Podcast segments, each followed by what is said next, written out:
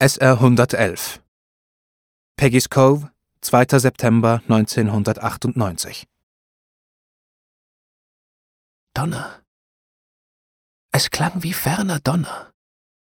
Allein einer spricht's. Dann war's dunkel.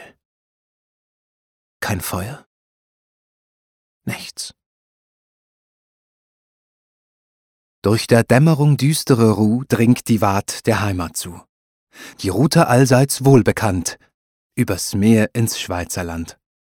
Die Piloten funkten, alles okay, und hoben ab von JFK. Stiegen und lenkten nach Nord-Nordost, hin gen des Eismeers ewigen Frost. Und in der Schwerelosigkeit spricht das Herz vollends befreit.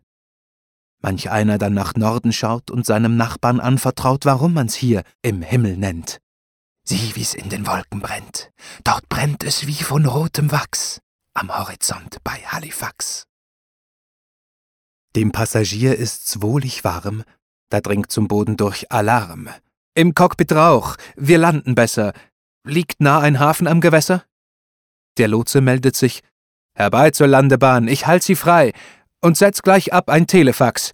Wir erwarten Sie in Halifax und fern der Küstenlichter Schein leiten sie den Sinkflug ein, sinken wie ein Stein so schwer durch das sternenweite Meer und sprechen durch den dichten Rauch, es sei solch ein Manöver auch mit diesem Luftschiff nur ein Klacks. Wir landen bald in Halifax.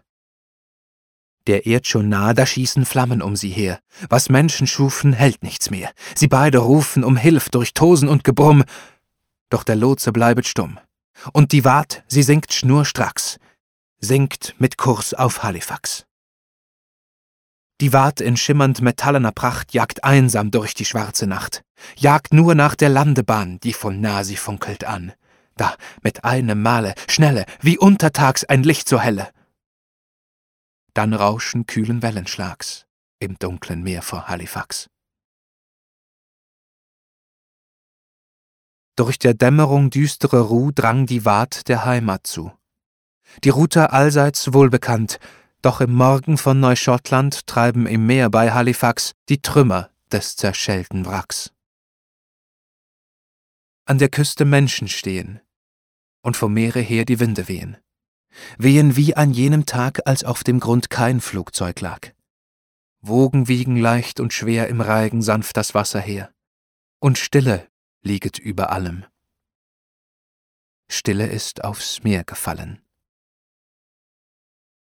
Als die Flut begann zu steigen und es zeigte sich die Sonne, brach ein Wort bald durch das Schweigen des gezeitigt blassen Gesichts. Donner. Es klang wie ferner Donner. Dann war's dunkel. Kein Feuer. Nichts.